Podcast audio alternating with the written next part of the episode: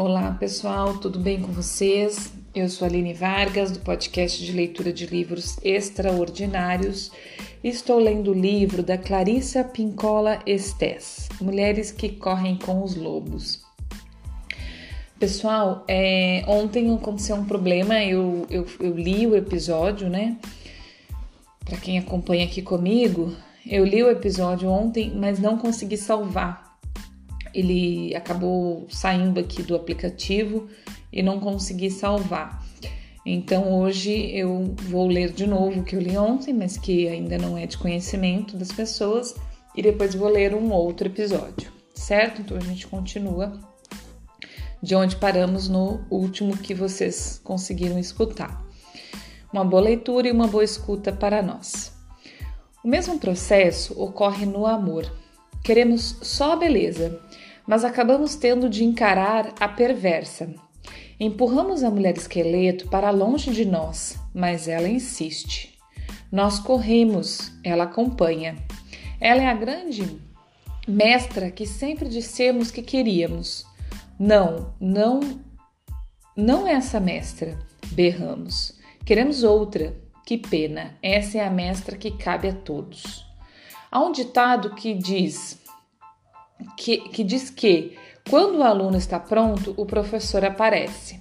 Isso quer dizer que o professor chega quando a alma, não o ego, está pronta. O mestre vem quando a alma chama, e graças a Deus que isso acontece, aconteça, pois o ego nunca está perfeitamente pronto. Se dependesse apenas do preparo do ego, o fato de o mestre ser atraído até nós permaneceríamos essencialmente sem mestre pela vida fora. Somos abençoados, já que a alma continua transmitindo seu desejo, ignorando as opiniões inconstantes do ego. Ontem eu fiz um parênteses sobre isso e eu vou fazer, né? Porque vocês não escutaram, vou fazer novamente. É, o entendimento aqui, pelo que eu tô vendo da autora, do, do ego é diferente do meu, tá? Diferente do, do que eu tenho estudado, do que eu tenho entendido. Isso é bem comum é, acontecer, né, gente? É, é, por mais que não esteja enquadrado a psicanálise como uma ciência, para mim é uma ciência. E toda ciência existe suas é, teses, e essas teses são, são aceitas, entendidas por um e são contrariadas por outro, e é assim que a ciência vai evoluindo, porque um vai complementando o outro, ou vai discordando e aí criando novas teses, mas assim, todas elas é, têm fundamento, mas elas podem ser interpretadas de forma diferente. E o, com, essa questão dessa denominação ego, para mim, e até pelo que minha professora expõe, e pelo que eu tenho entendido mesmo, é, não faz sentido dizer que o, que, o, que o ego é o nosso problema. Por quê? Porque a gente tem a divisão, né? Dentro da psicanálise, é, de uma nomenclatura que veio de Freud, de id, ego e superego que, que eu entendo, o que, que minha professora explica e o que, que faz muito sentido para mim, não só da minha professora, mas de outras coisas que eu estudo. Que o ego sou eu, é o centro, né? O id, né, essa, essa, essas denominações, é aquele lado que tudo quer e que tudo pode, sem pensar nos outros, sem pensar na ética, sem pensar em nada. E o superego é aquele que não pode nada por causa dos outros, por causa da sociedade, por causa de quem que vai pensar, porque não sei o que, se não pode, se não, não, não, não. Então, quando eu equilibro o id e superego, eu estou no ego, que é o meio, e que é isso que, que nos traz equilíbrio na vida, né? Em tudo, em tudo, tudo, tudo, tudo que você for fazer é o centro, é sempre andar pelo meio das coisas, né? É, que faz o equilíbrio na vida. E às vezes a gente vai pender um pouquinho mais para o superego, às vezes mais para o id, e a gente vai, só que a gente vai mantendo essa linha cada vez menor para você conseguir ficar mais dentro do. Isso é a, a, a, a psicanálise, né? Para que, que a gente faz psicanálise? Para que, que é importante? Por que, que é importante a psicanálise? E ela é importante para todos, né? Eu acho que hoje já não se tem mais essa esse preconceito de que psicanálise, psicologia, tratamento psiquiátrico, psiquiátrico já não, porque aí já entra pro lado do remédio. É, não, mas mesmo assim, vamos, vamos botar tudo no pacote. Não é tratamento para louco, né? Só para louco, só para quem tem distúrbios graves psicológicos, né? É para todo mundo. E a psicanálise principalmente. Por que, que eu penso que a psicanálise principalmente? Porque a psicanálise, se a gente tivesse um, uma porcentagem de pessoas no mundo é, fazendo psicanálise desde cedo, né? Desde pelo menos ali, se não na adolescência, mas pós-adolescência ali, né? 20, 20 e poucos anos já começasse uma psicanálise, nós teríamos uma vida adulta muito mais produtiva e equilibrada. Porque a gente ia entrar na vida adulta sabendo quem somos, né? Entendendo nossos temperamentos, aonde que eu vou atuar que eu sou melhor. É isso que a psicanálise faz, né? Entender quem eu sou e como que eu vou agir. E a psicanálise que eu estudo, que é a psicanálise espiritualista, é, que, é, que é nova, né? É bem nova, assim. Inclusive, muitos psicanalistas não concordam, até porque a, a, a, a como é que fala? A base do psicanalista é do Freud. E Freud não levava para nada espiritual, né? Era mesmo muito racional os, os, as, as colocações dele. Mas mesmo assim a gente estuda Freud e consegue tirar de lá coisas espirituais que ele não dizia que era, mas é, entendeu? Dentro de Jung, que é esse aqui, é, conforme a, a, autora que é formada, né, na, na formação mais junguiana, é, é mais pro lado espiritualista. Mas enfim, o que, que a gente estuda, né, nessa psicanálise que eu estudo? De que a gente é perfeito do jeito que é. Por isso ela é espiritualista, porque a gente entende que a gente é perfeito do jeito que é né? O nosso espírito é perfeito, veio aqui para manifestar exatamente isso. Então a gente entende o que, que a gente veio manifestar, quem somos, quais são os nossos sombras e quais são nossas luzes e faz isso virar o equilíbrio, faz isso vir para nossa manifestação e a gente aceita, acolhe. Isso é a psicanálise espiritualista. Mas enfim, eu estava falando do ego. Para o meu entendimento, o ego que ela colocou aqui, né, que ela botou, somos abençoados, já que a alma continua transmitindo seu desejo, ignorando as opiniões inconstantes do ego. O que, que é a alma? Né? A alma é a junção do, do meu emocional e concreto do, do, do meu pensamento, da minha mente, com o meu espírito. Né? A alma é isso. Essa, essa, essa, essa união, né? É, então, quando a gente olha para a alma, né, a gente entende a nossa alma, a gente aplica o que vê, o que tem de manifestação na nossa alma, a gente está fazendo o nosso ego ficar equilibrado, porque sou eu, é o ego é eu, né? É a minha manifestação é, equilibrada. Enfim, então era só para fazer esse parênteses sobre essa questão do ego porque é o meu entendimento, entendimento que a linha que eu estudo e para mim faz muito sentido, porque se você matar o ego, você vai ser o quê? Id ou você vai ser super ego? Não, não faz sentido, né? Se existem essas três divisões da personalidade, é, né, do, do, do, da psique, na verdade não é da personalidade, mas que existe essas, essa três, essas três divisões e ela é mantida até hoje por todos os psicanalistas, né? É uma base de Freud, mas todos os outros manteve esse entendimento. Alguns entendendo de forma diferente como eu entendo, outros não. Então, pessoal, é isso, né? Eu acho que eu parei aqui no meio de uma explicação, mas eu tive que parar o, o, a leitura aqui, o, parei o episódio aqui, e mas vou seguir na leitura, tá? Já falei bastante, acho que deu para entender aí qual é o entendimento que eu, eu tenho de ego, tá? Vamos lá. Quando as coisas ficam enredadas e assustadoras nos relacionamentos amorosos, as pessoas receiam que o fim esteja próximo. Mas isso não é verdade. Como se trata de uma questão arquétipica, e como a mulher esqueleto realiza o trabalho do destino, espera-se que o herói saia correndo pelo horizonte afora. Espera-se que a morte o acompanhe de perto. Espera-se que o aprendiz diamante se enfie na sua choupana, ofegante e arquejante, com a esperança de estar são e salvo. E espera-se que a mulher esqueleto consiga também entrar nesse abrigo seguro. Espera-se que ele a desemaranhe e assim por diante. Nos namoros modernos, a ideia de dar um tempo é semelhante ao pequeno iglu do pescador, lugar onde ele se sente em segurança.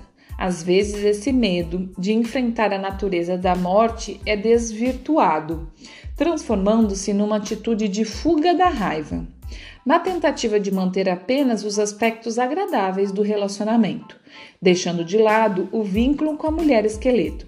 Isso nunca funciona. Essa atitude provoca extrema ansiedade no parceiro e não está dando que não está dando um tempo pois ele próprio está disposto a se encontrar com a mulher esqueleto. Ele se preparou, se fortaleceu e está tentando manter seus temores sob controle.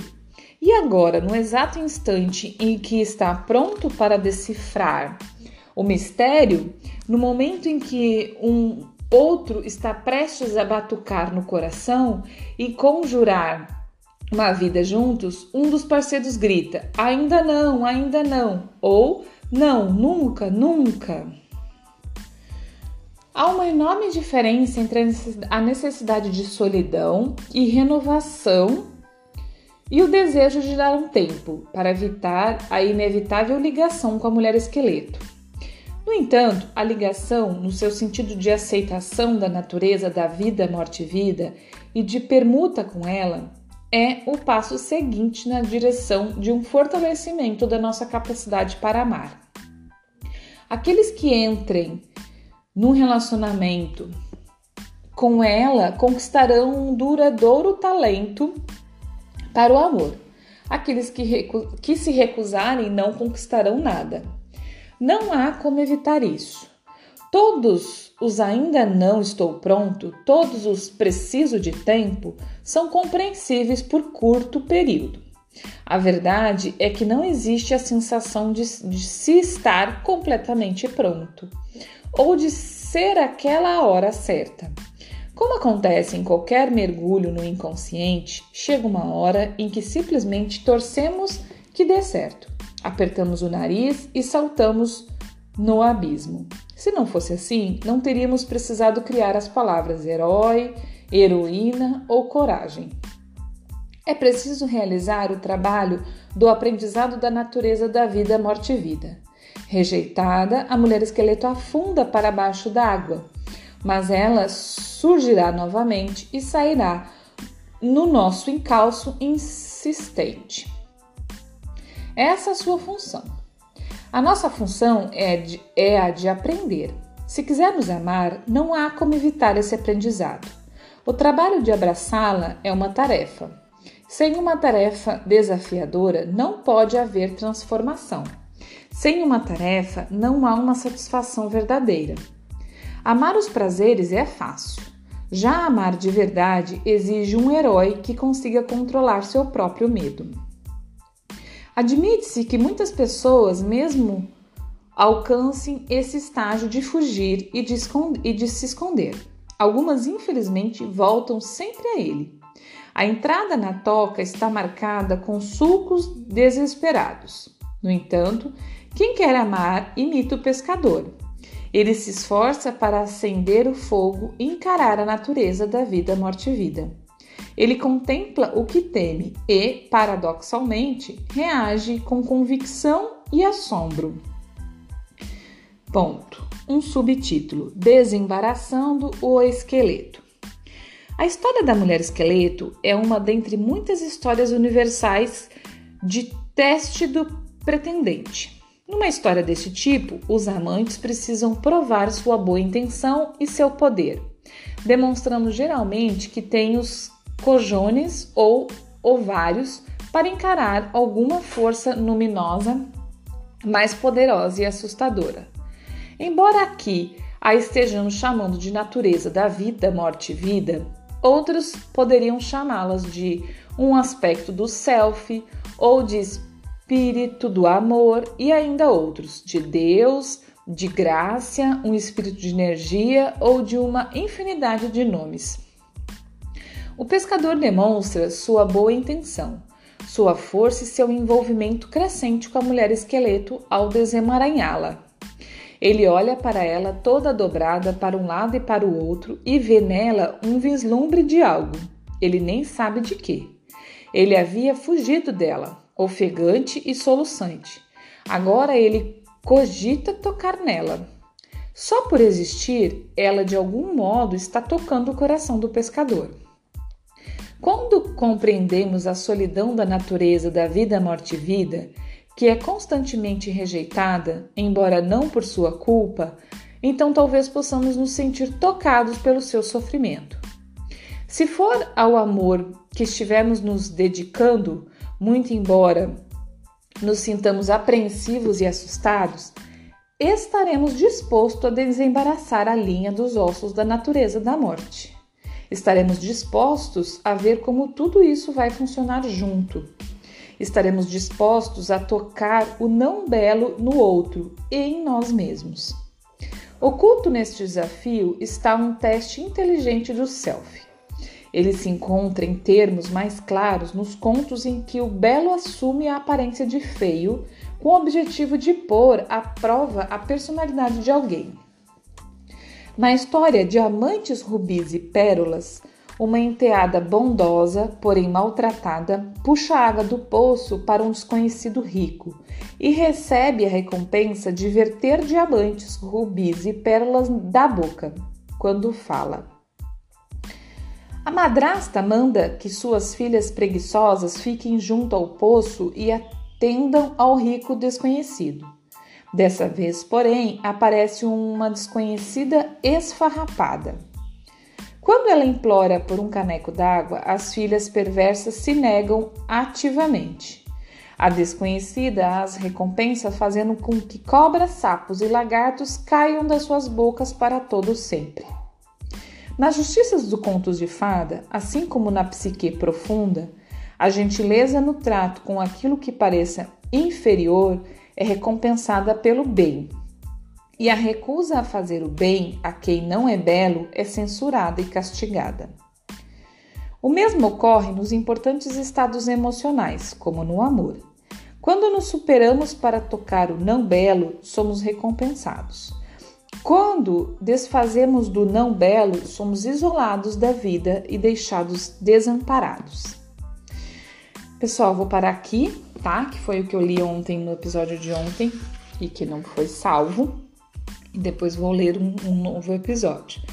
Então, pessoal, é, só para resumir aqui, neste episódio, o que, que a gente leu, né?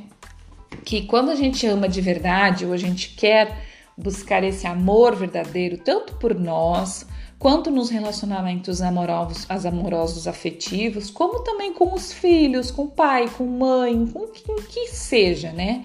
Se a gente quer entrar de verdade num amor, né, é, até mesmo falando, se a gente for buscar o entendimento em Deus, né, nessa, na inteligência suprema, no, no que você preferir chamar, né, é, do universo, este amor que nos, que nos, nos é ensinado, que é falado, né, é, ou né, que Deus gostaria que a gente entendesse, indo por esse lado, este amor, este amor que encara o feio, que encara a mulher esqueleto, para daí sim transformar isso, né? Porque se a gente quiser só o belo das pessoas, a gente não ama, é, né? A gente não ama. E é esse tipo de amor que comumente a gente faz, né? O que a gente aplica o amor que condiciona, não. Eu amo meu filho, eu amo meu marido, eu amo fulano ciclano, se ele sempre for agradável, se sempre for belo aos meus olhos, ou sempre estiver fazendo o que eu quero, ou o que eu acho certo. E este não é o amor. O amor é o amor incondicional, aquele que vê o lado feio, os lados sombrios das pessoas, porque todos temos, né? e aceita e acolhe, entende. Claro, gente, eu não tô falando de um amor é, que machuca, que humilha, que, né, que, que te despreza. Eu não tô falando daquele homem, por exemplo, para as mulheres que estão aqui escutando, eu não tô falando daquele você é casada com um homem que te machuca ou que bate em você até mesmo fisicamente ou que te humilha, né? Que te, te que não, né? Ah, não, eu preciso aceitar isso, porque o amor é aquele que aceita o lado feio das pessoas, e esse é o lado feio. Não, este não é o lado feio. Este é o lado é, perverso, né? Porque a pessoa, ele tem o lado feio, e é o lado feio deste homem ou da mulher, que seja, que faz a agressão, que, que, que é agressor, né? Só que ele precisa tratar esse lado dele, entender esse lado dele, para expor ele é, de uma forma que não machuque o outro. Não é porque eu tenho dores que eu posso machucar o outro. Então não é disso que eu tô falando. Ah, não, eu preciso ficar nesse relacionamento porque eu, o lado feio do meu marido eu preciso entender e aceitar. Beleza? Até que isso não te menospreze, que isso não te machuque, né? Que não te deixe é, menor ou calada por causa disso, por causa do lado feio do outro. Mesma coisa para o marido, com a mulher, com o filho, com o pai, com a mãe. Coloque isso em todos os relacionamentos, né? A gente precisa entender o lado feio e aceitar a mulher esqueleto nosso e das pessoas, dos nossos companheiros, companheiras e quem seja. Mas não que isso vá nos machucar, nos menosprezar, nos fazer é, né, ficar é, machucado fisicamente ou emocionalmente por causa disso. É bem diferente, viu, gente? Às vezes a gente é levado, e isso acontece muito na sociedade, né? Ah, eu escolhi esse marido, eu casei, eu tive filho, agora eu tenho que aguentar aqui é, calada essa, essa minha escolha. Não, gente, se isso te machuca, se isso é agressivo, se isso não soma, se, eu, se o companheiro, companheira ou o que for não te acrescenta, não te transforma para melhor, mesmo que seja na diversidade, que nem eu já falei aqui de exemplo. O meu marido, uma pessoa que, que é diferente de mim e que tem os, os lados dele não tão bonitos como eu também tenho, mas esses lados não tão bonitos dele é, quando eu soube entender que eu também tenho os meus e aceitar os meus, eu consegui entender os dele, não me menospreza, não me diminui, né? Não me machuca, não me, não, não, não me agrede. Bem pelo contrário, faz eu repensar nos meus lados, faz eu olhar para os meus lados, entendeu? Escuros e, e, e me acrescenta e me soma, né? Então é isso, entendeu? Não é você se menosprezar. É, então é bem diferente, isso é bem importante, porque muitas vezes, e a gente diz assim, quase que 100% das pessoas estão num relacionamento abusivo, que, que, que cala, que machuca, que menospreza, e pensando, não, eu preciso aceitar isso do fulano da ciclana, eu preciso conviver com isso porque é meu pai, minha mãe, meu filho, meu marido, minha esposa, e é o lado sombrio dele e eu preciso aceitar. Não, não é isso, tá? Fique bem claro. Você só pode conviver com, com, com, com o lado sombrio do outro quando, quando isso não te menospreza, porque o que, que acontece? Todos nós, todos nós temos o lado sombrio, mas quando o outro agride com esse lado sombrio é porque ele não tá cuidando do seu lado sombrio, né? Ah, o marido, vamos dar um exemplo. Ele agride a mulher. Ele tem todas as suas dores internas, mas a forma que ele coloca para fora é agredindo, é menosprezando, é diminuindo o outro. Por quê? Porque ele não consegue olhar para o seu próprio, para suas próprias dores. E, e aí você precisa entender até onde essa pessoa quer olhar para suas próprias dores e dores e construir com você né, esse, esse, esse cuidado, é, né, um ajudando o outro, um, um ajudando o outro a olhar para a mulher esqueleto, né, e aí construir disso uma melhora para os dois, ou não, ele só quer agredir mesmo, ele não tá nem aí para as dores dele, ele quer botar mesmo as dores dele em cima de você, entendeu? E, e azar é o seu, e aí você tem que ficar com as suas dores e a dor do outro. Então é isso que tem que pensar, tá, gente? Você é, é, precisa olhar pro, pro, outro e aceitar os, o, o, a mulher esqueleto, né? O que não é tão bonito no outro, sim, desde que isso tenha limite de, de espaço, né? De quanto isso não te machuca e não te diminui, certo? Então é isso, por, por hoje é isso. Muito obrigada por sua atenção, sua, sua escuta até aqui. É, bom dia, boa tarde, boa noite. Até o próximo episódio.